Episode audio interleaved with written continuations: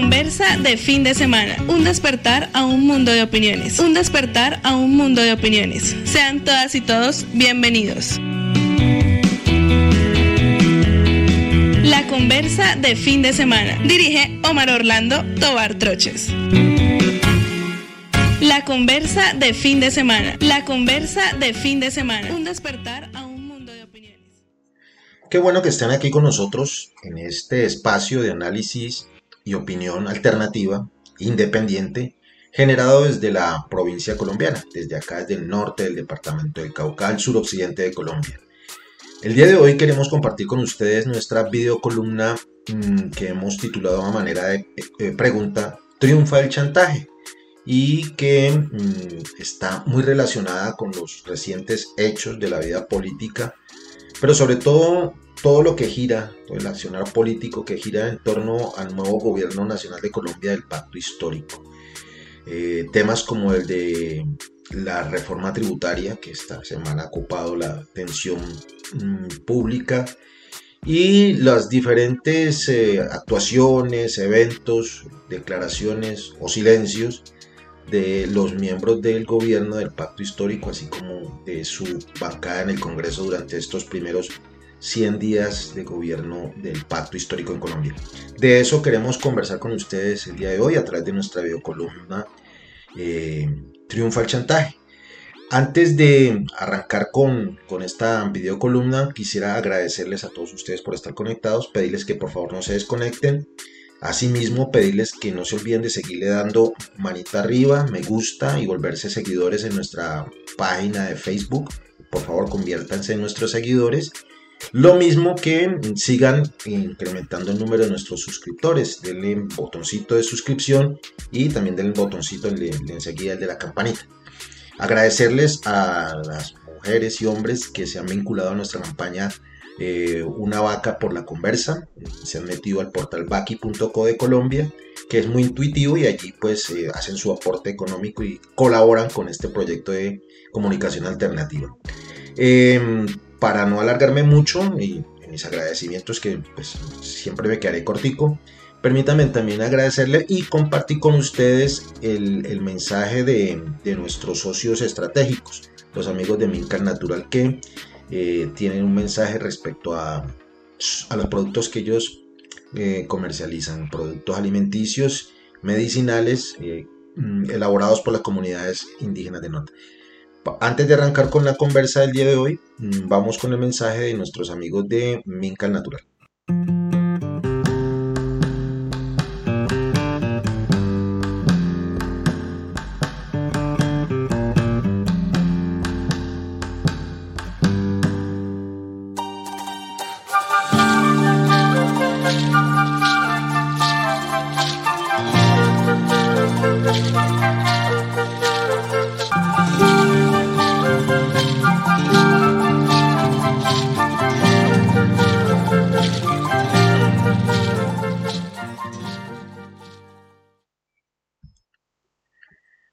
Estamos aquí agradeciéndoles que todavía estén conectados, invitándole a que le den compartir en sus redes sociales este espacio del día de hoy de la conversa en nuestra videocolumna mmm, triunfa, está triunfando el chantaje.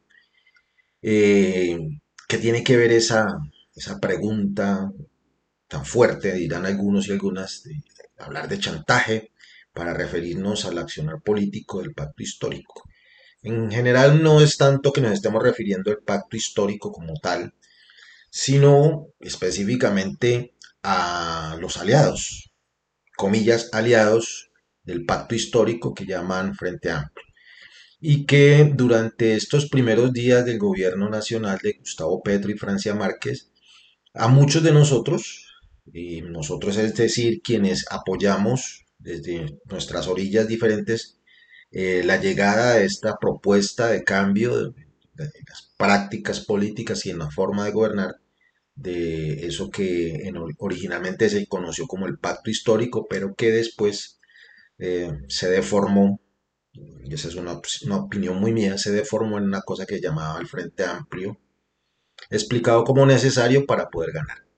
Eh, muchas inquietudes antes y sobre todo durante de cómo se ha venido desarrollando ese frente amplio entre los eh, aliados, nuevos, nuevos mejores amigos del progresismo en Colombia y los viejos aliados del progresismo, es decir, la gente del pacto histórico, los movimientos y partidos originales. Pero quisiera ponerlos como un poquitico en contexto con, un videoclip que hemos preparado para ustedes para, para explicar por qué planteamos esa pregunta. ¿Cómo así que triunfa el chantaje? Entonces, permítanme, mm, no se desconecten por favor. Eh, es muy cortico el, clip y, y, ya seguimos en esta videocolumna.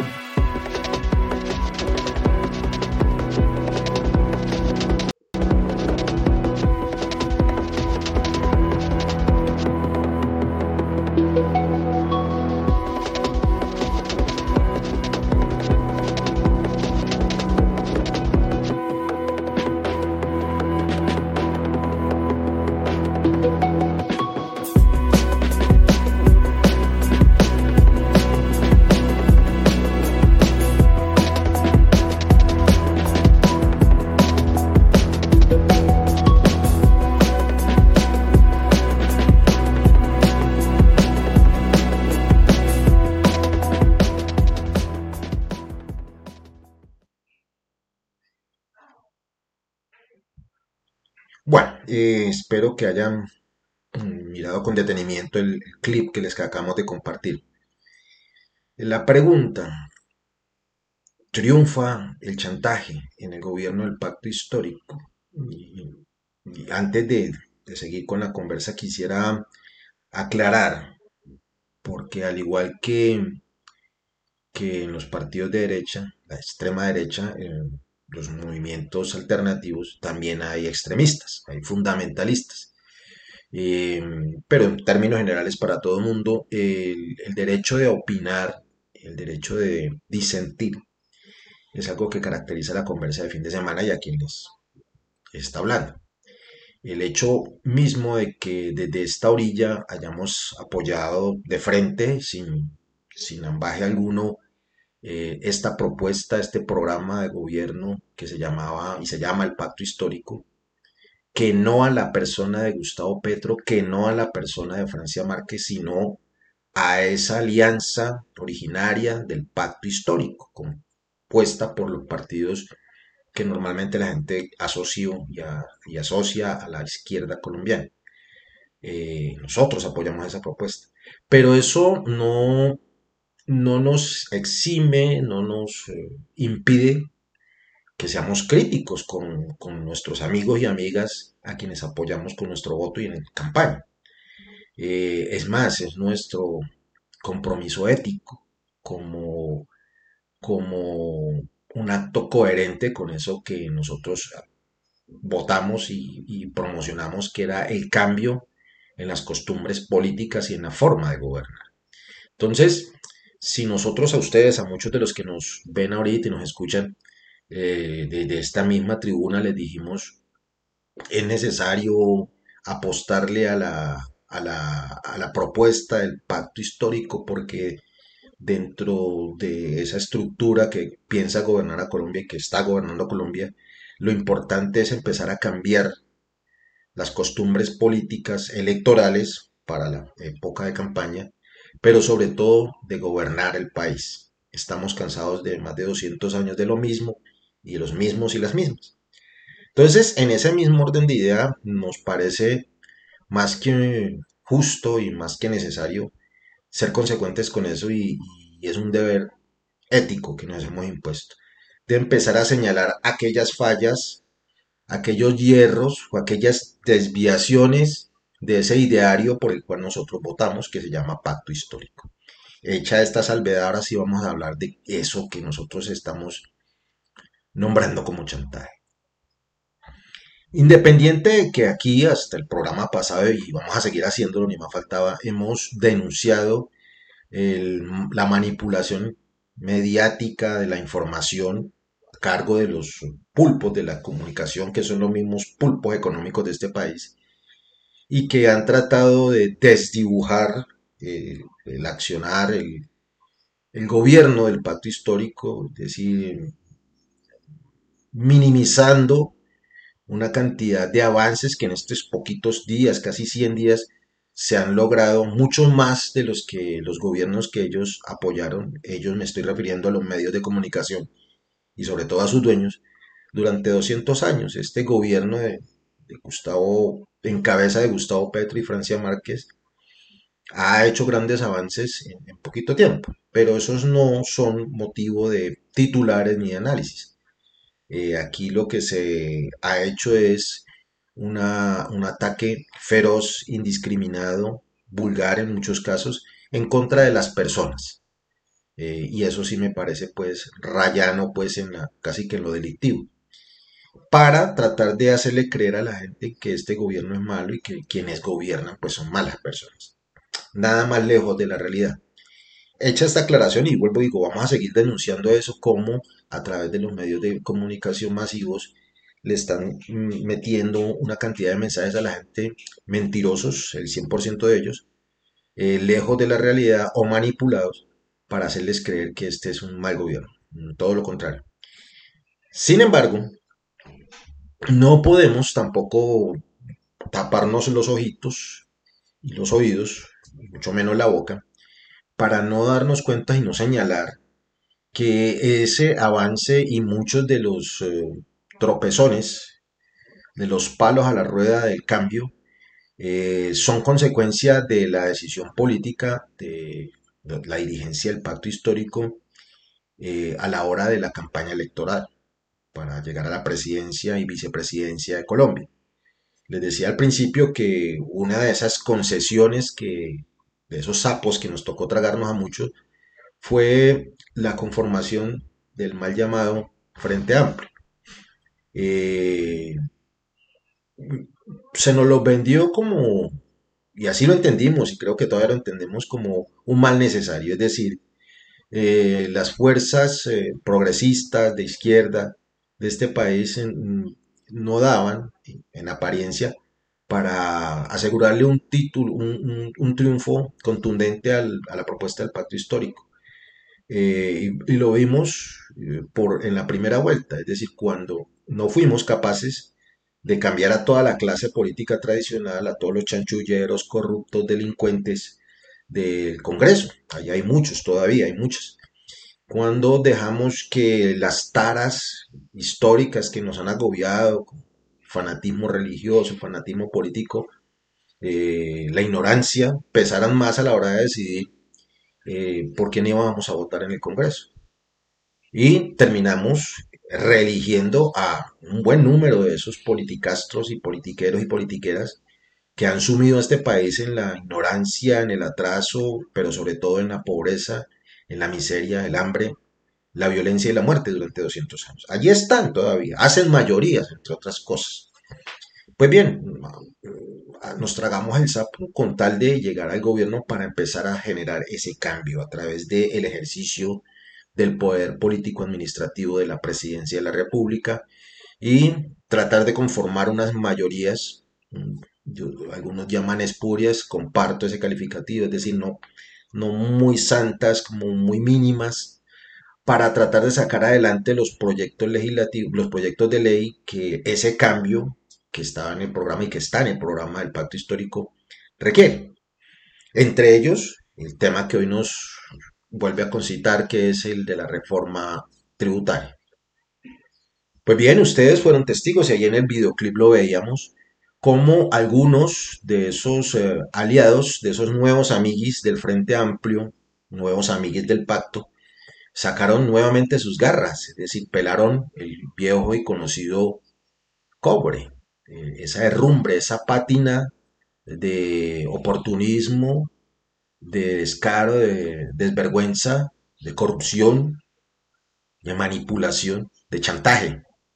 Por eso preguntamos si está triunfando el chantaje.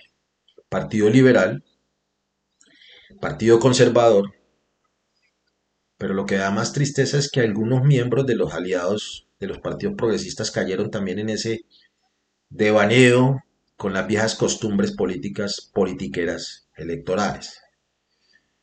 Eh, partido Conservador en cabeza de su director, el señor César Gaviria, el mismo del Bienvenidos al Futuro y que fue de los organizadores del desorden que hoy nos tiene con los dólares por arriba de las nubes, con la carestía de la vida y con una economía totalmente golpeada porque esa bienvenida al futuro nos cerró la puerta al progreso.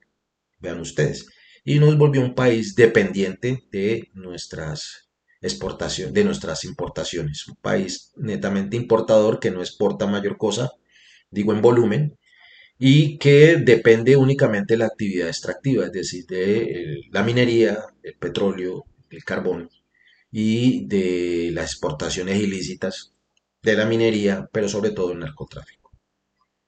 Esa fue la bienvenida al futuro del señor César Gaviria que sin embargo eh, se ha declarado amigo del cambio, una cosa rara, y puso contra las paredes, contra la pared al pacto histórico, eh, al chantajearlo. Eso fue un chantaje. Es decir, eh, le baja el volumen a las pretensiones de recaudación en la reforma tributaria de nuestros amigos, de nuestros aliados, nuestros patrocinadores, o si no, no le votamos la reforma. El mensaje es claro de que ellos efectivamente están defendiendo unos intereses que no son los de la mayoría de la gente, sino la de sus socios estratégicos, políticos, pero sobre todo económicos. Lo mismo hizo el Partido Conservador, bueno, ellos históricamente siempre han hecho eso. Pero lo que raya en, lo indigno es que algunos miembros de partidos que uno, de movimientos que uno considera progresistas, también se sumaron a ese coro de la vergüenza. Pues bien, eh, las líneas rojas, las famosas líneas rojas, fueron empujando, empujando al ministro Campo y a su equipo económico de forma tal que el pretendido proyecto de ley fue peluqueado de manera grosera, decimos muchos de nosotros. No obstante que muchos de nosotros, y ustedes también, muchos de ustedes, eh, nos dimos a la tarea de concientizar y de tratar de concientizar a nuestros hermanos, a nuestros amigos, a nuestros familiares, a nuestros conocidos, compañeros de trabajo, de estudio, de la necesidad de un sacrificio con esta reforma tributaria, un sacrificio mínimo que inclusive no iba dirigido a muchos de nosotros, sino a aquellos compañeros que gracias a las luchas sindicales, a las luchas estudiantiles, han podido eh, tener un trabajo digno que les permite tener eh, unos recursos permanentes y algunos de ellos, desafortunadamente muy poquitos, conseguir hasta la pensión.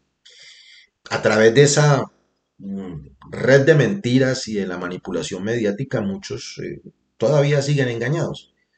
Pero el avance se hizo, es decir, muchas de las personas eh, nos convencimos, convencimos a otras de la justeza y de la necesidad de que, por ejemplo, las pensiones que fueran superiores a 10 millones fueran grabadas con un poquitico de impuestos para poder solventar esos gastos del Estado para darle la mano a esas millones de personas colombianos y colombianas que nunca se van a pensionar, para darles un mínimo digno en su vejez. Para eso es esa plata. Eh, debe decirle a quienes tienen más en este país, que son una minoría, que por favor cumplan con su deber ciudadano de pagar los impuestos eso tan poquito, tan nimio, que alrededor del mundo incluso es motivo de orgullo de la gente decir, pago impuestos, pago todos mis impuestos y si pudiera pagaba más. Aquí no, acá es, eh, es una competencia por, bien, por ver quién es el más vivo, el más aventajado, el que elude, el que evade, el que le busca la trampa a la ley para no pagar lo justo en impuestos. Entonces este proyecto trataba de meter en cintura a todo este tipo de evasores, elusores y de beneficiarios de las exenciones eh, eh, fiscales que los gobiernos anteriores y los congresistas anteriores que todavía están hoy en el Congreso actual siempre les han dado. Y ustedes han sido testigos de la pelea fuerte que se ha dado por redes y en los medios, tratando de señalar que el país se va a quebrar, más de lo que ya lo dejaron quebrado, y que vamos a vivir en un mundo de pobreza porque a los pobrecitos ricos de este país, que son muy poquitos, pero que son groseramente mil millonarios, eh, se van a empobrecer y que se van a llevar la inversión. De hecho, la mentira más grande que nos han metido es que la confianza inversionista, esa que hablaba del uribismo, eh, le estaba dando la espalda al país por, por, una reforma tributaria eh, hecha con los pies, según los detractores. Todo lo contrario, y ustedes ya han podido darse cuenta esta semana, en estos días, cómo en foros diversos internacionales, incluso autoridades económicas multilaterales, han aplaudido la sensatez y la justeza de la reforma tributaria del pacto histórico. Todo lo contrario a lo que nos informan aquí internamente los medios de comunicación, que sirven los intereses de esos elusores, de esos evasores de impuestos que no cumplen con su deber patriótico de hacer eso mínimo que se requiere, que es pagar los impuestos. Y dentro de ese combo de elusores y de evasores están las iglesias, todas, hay estudios, eh, inclusive datos de la, de la misma DIAN, permítanme, yo por aquí los tenía, los voy a leer para no, no, no, no equivocarme.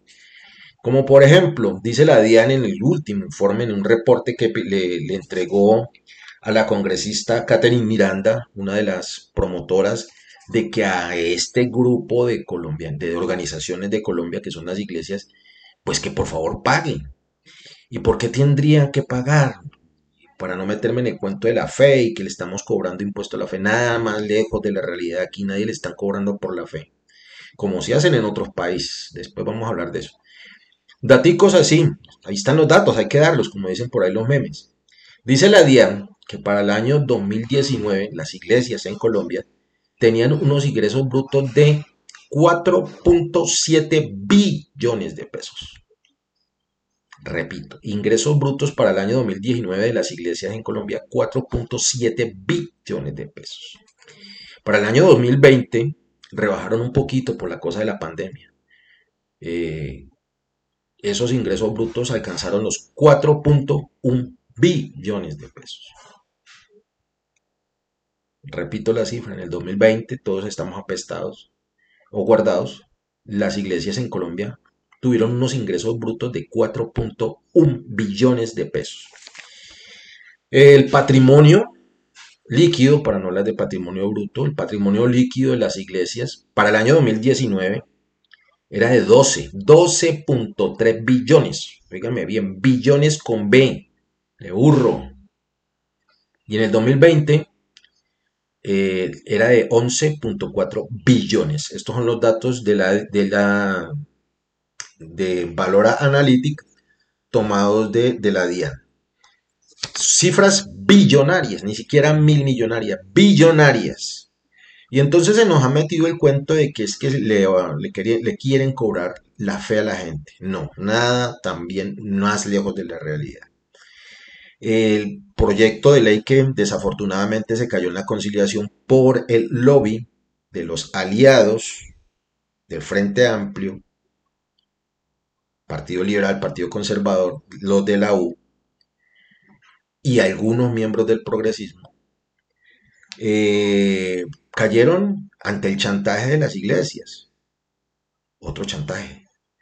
Eh, ¿Y por qué chantajean los de la iglesia? Primero que todo, porque esas cifras, que acabo de decir yo y no lo creo todavía, patrimonio líquido de 11.4 billones en 2020 y unos ingresos brutos de 4.1 billones mueve mucha plata que bien pueden eh, ser utilizada en campañas, pero sobre todo son casi 10 millones de personas, colombianos y colombianos, que religiosamente votan lo que digan sus pastores y sus sacerdotes. Pero no se les está cobrando por, pertenecer a una iglesia o por ser iglesia, no. La, la idea es que paguen, por, paguen renta por otras actividades que nada tienen que ver con la profesión de fe, ni con el ejercicio de la espiritualidad que es tan íntimo, que es tan particular, que es tan de cada uno de nosotros, respetabilísimo como nuestra misma dignidad. Lo que se les está cobrando es aquellos dinerillos extras, para que me lo entiendan, que reciben por conceptos como por ejemplo la cría de ganado. eh, la construcción, el transporte, sobre todo el transporte de carga, el turismo y el comercio. Y últimamente metidos en el negocio de las telecomunicaciones. Cosas muy mundanales, más del mundo pecador que del mundo etéreo, del cielo, del nirvana, del valhalla, como quieran ustedes llamarlo, que son asuntos muy de acá, muy terrenales, muy materiales, y que al igual que el resto de los colombianos, pues también eh, deben ser sujeto de alguna eh, contribución para que ayuden al Estado a darles las condiciones mínimas para que estas iglesias existan en este país. Lo mismo que a los industriales y a los comerciantes. Los impuestos son para que el Estado pueda darle las condiciones mínimas para que puedan seguir produciendo, para ponerlo en términos materialistas. Entonces, chantajean los partidos tradicionales, liberal, conservador, la U, pero también chantajean algunos líderes espirituales de estas iglesias. Y el lobbying fue brutal. Ustedes también se dieron cuenta del grande lobbying que hicieron para meterle, para bajarle el impuestos a los alimentos ultraprocesados y los azucarados. Eh, la industria de la caña de azúcar, la ardila lula en este país es un peso pesado y también es socio de muchas de las iglesias. Más adelante de pronto vamos a subir un documento en nuestras redes en donde hay unos nexos muy claros entre los grandes pastores, usted lo veía en el video que lo sacaba de la página de las dos, de las dos orillas, donde hay unos pastores, unos dirigentes espirituales que son muy poderosos, económica y políticamente, y que son, quitan y ponen candidatos, quitan y ponen electos. Entonces, ellos tienen un poder y ese poder lo utilizan para chantajear, así, en el ejercicio de la política cotidiana.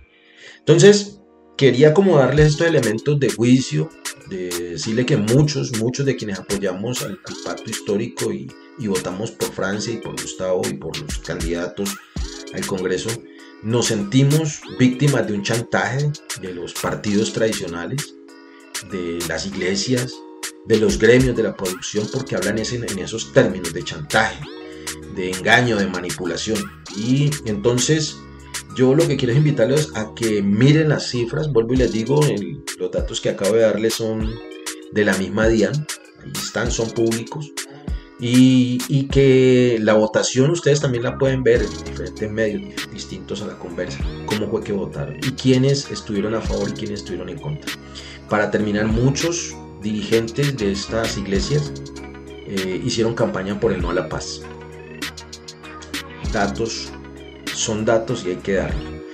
No era más por el día de hoy. agradecerles que estén ahí todavía conectados, invitarlos a que a que ocho días, si no pasa nada raro, sigan nuevamente visitándonos en este espacio de ustedes que se llama La Conversa de Fin de Semana. Mi nombre es Omar Orlando Tobar Troches.